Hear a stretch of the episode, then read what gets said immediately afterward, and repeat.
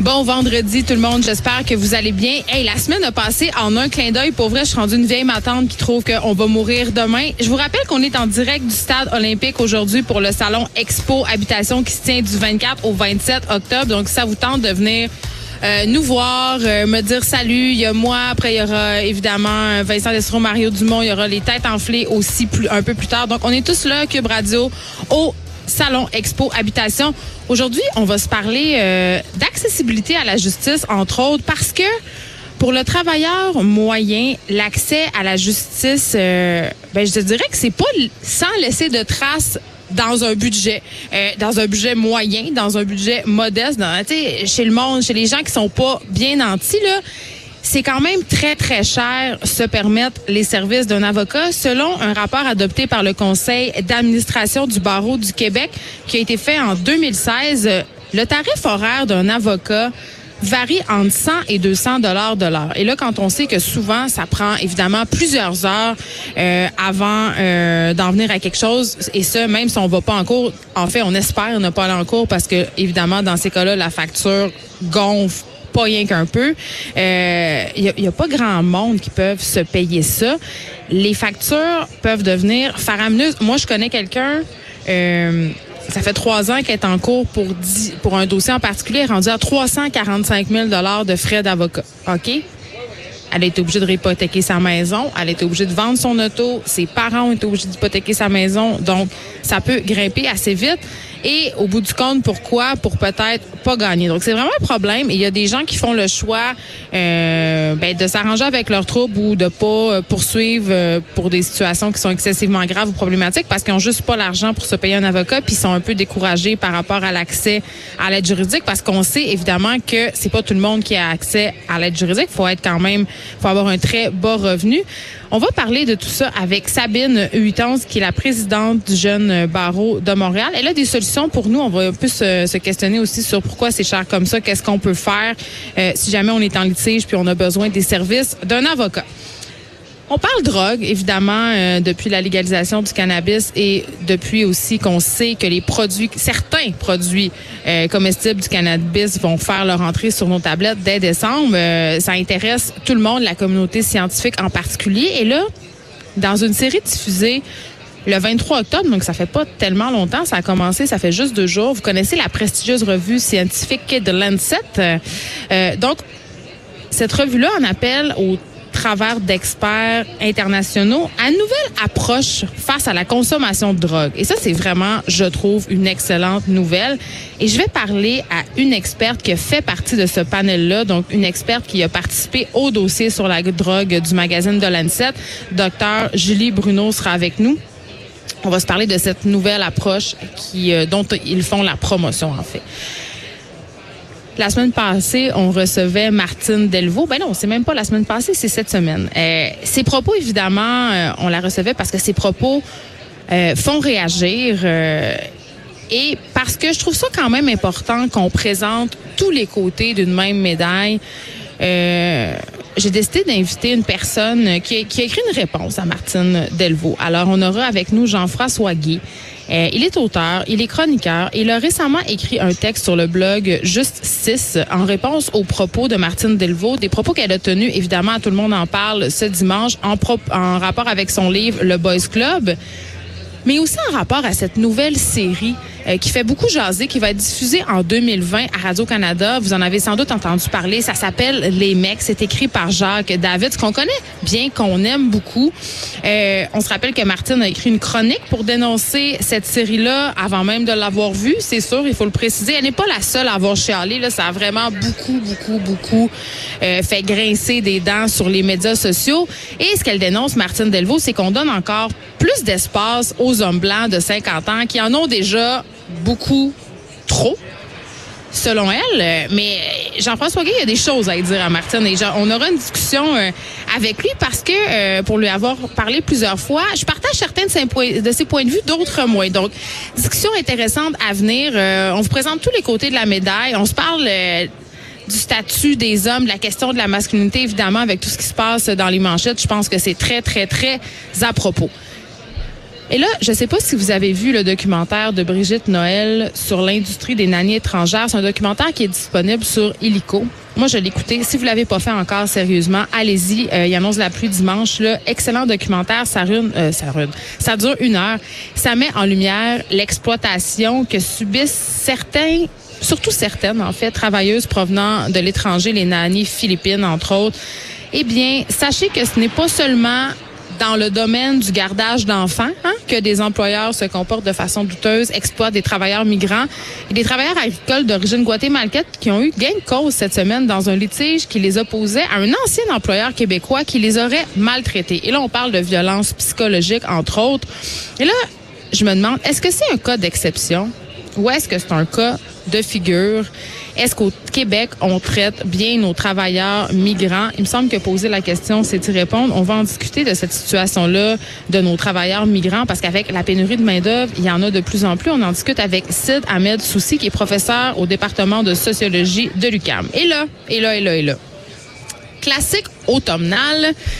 Le journal de Montréal nous revient cette année encore avec son fameux palmarès des écoles secondaires. Ce palmarès-là, là, il est très, très, très populaire, excessivement attendu par les parents. Et je vais jaser évidemment des résultats et de la façon de faire avec le journaliste Pierre-Paul Biron, journaliste au Journal de Québec. Il a fait le tour de la province, Monsieur Biron, pour rencontrer des directions d'école qui ont osé faire des choses différemment euh, et qui ont récolté les fruits de leur travail. Il y a vraiment des belles histoires inspirantes à raconter, des écoles qui étaient dans le fond de la cave, là, puis qui ont fait des efforts pour remonter. Il me semble que ça va faire du bien. Hein?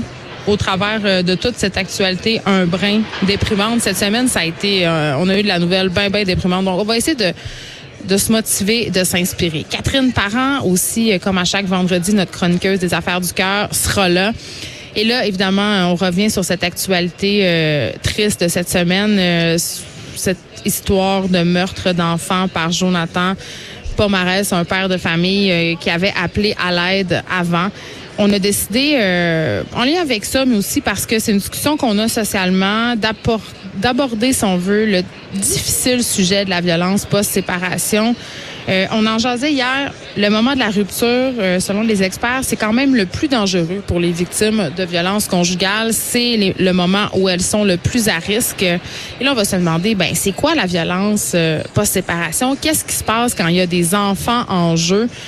Qu'est-ce que le système de justice peut faire? On se parle, bien sûr, d'aliénation parentale. Donc, tout ça, tout ça, tout ça, on se demande, est-ce qu'il est possible d'exercer la garde partagée dans un contexte de violence conjugale? Donc, beaucoup, euh, gros, gros, gros questionnement ici et un sujet qui touche malheureusement beaucoup de femmes et je vais dire aussi quelques hommes parce que on a vu des témoignages d'hommes victimes de violences conjugales. Évidemment, ça prend souvent pas la même forme, mais ça existe quand même la violence psychologique. Je le répète, on l'a dit hier, je vais continuer à le répéter, c'est 50-50. Vraiment 50-50. Les hommes ne font pas plus de violences psychologiques que les femmes et là ça n'a rien de scientifique, mais j'aurais tendance à penser que les femmes, on est les championnes de la violence psychologique. OK. Euh, avant qu'on jase de tout ça, je veux coup de théâtre quand même hier soir hein, euh, sur la sur Facebook. Éric Lapointe qui quitte La Voix. Quand même une grosse affaire. Et là, euh, quand c'est sorti, tout ça, on se demandait vraiment tous pourquoi.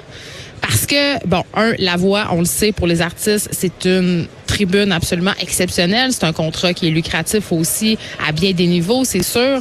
Et Eric est vraiment, vraiment beaucoup aimé du public. Il est aimé des candidats. Alors, moi, hier soir, j'étais comme, ben, comment on explique ce revirement de situation-là? Très surprenant? Et là, il expliquait sur sa page Facebook publique qu'il quittait son siège de coach à l'émission La Voix pour des raisons personnelles. Il a écrit pour des raisons personnelles, c'est avec tristesse que j'ai informé TVA et Déferlante, Déferlante c'est la maison de production, euh, que je quitterais mon fauteuil de coach à La Voix.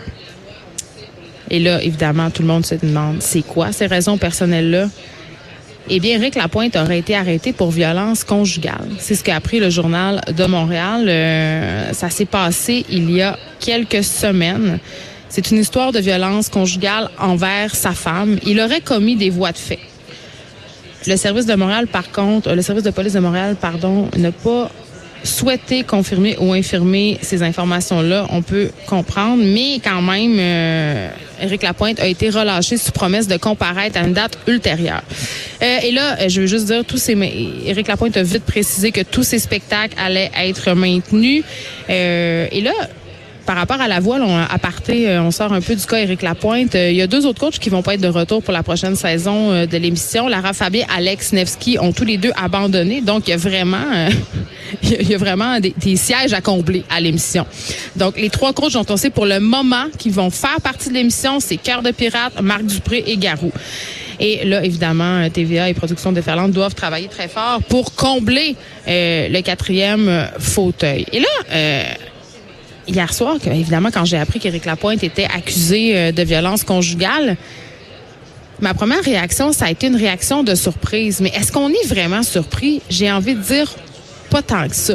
Est-ce que c'est un autre épisode? Peut-être, peut-être, de On se met la tête dans le sable parce qu'on aime un artiste. Je sais pas si vous avez lu le livre de Mark Fisher, La femme qui aimait trop. Ça racontait la vie de Mélanie Chouinard, hein, qui est l'ancienne conjointe d'Éric Lapointe. Ça racontait euh, l'histoire donc de cette femme-là et d'une rockstar appelée pour les biens de l'opération Billy Spade, OK? Euh, je veux dire, c'est un secret de polichinelle. D'ailleurs, je me demande pourquoi il n'y a pas eu de poursuite des suites de ce livre-là. J'ai jamais compris parce que c'était tellement, tellement, tellement évident que c'était d'Éric Lapointe dont il était question. Euh, je veux dire, il y avait même des références à la voix dans le livre. Là. On nommait pas la télé-réalité, mais on parlait d'un concours de chant très lucratif euh, pour ce chanteur-là. Donc vraiment, impossible de ne pas tracer le lien. En plus, Mélanie Chouinard est devenue la femme de Mark Fisher par la suite.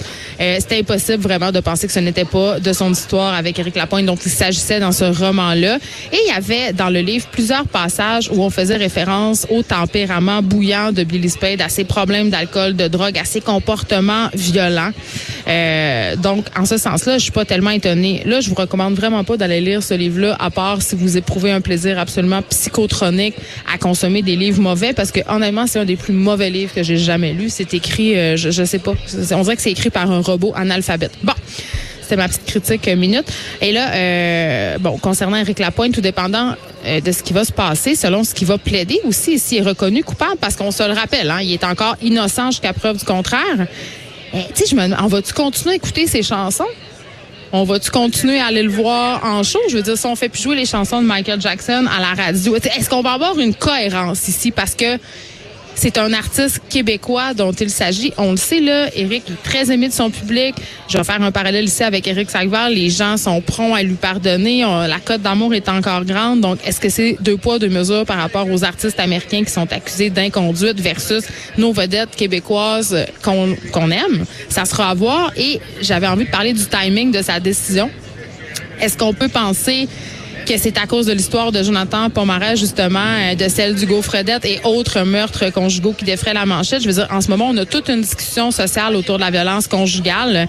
Est-ce qu'à la lueur de ça, le chanteur a senti le besoin de, de se retirer? Est-ce qu'il a senti la soupe chaude? En tout cas, le timing est, mettons, assez particulier.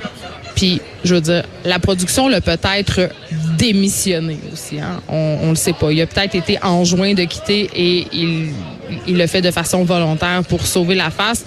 On le sait pas. Euh, et là, curieux hasard, il y, a, toute cette histoire d'Éric Lapointe accusé de violence conjugale. Il y a ce drame sordide survenu cette semaine dans le quartier Pierrefonds à Montréal, un père qui a assassiné ses deux enfants avant de s'enlever la vie.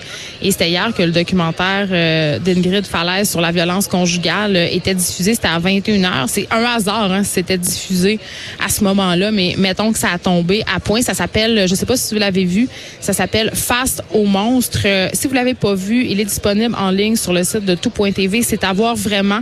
Euh, c'est la suite de sa télésérie Le Monde, cette série de six épisodes. C'est une fiction. Là, on est vraiment dans le documentaire.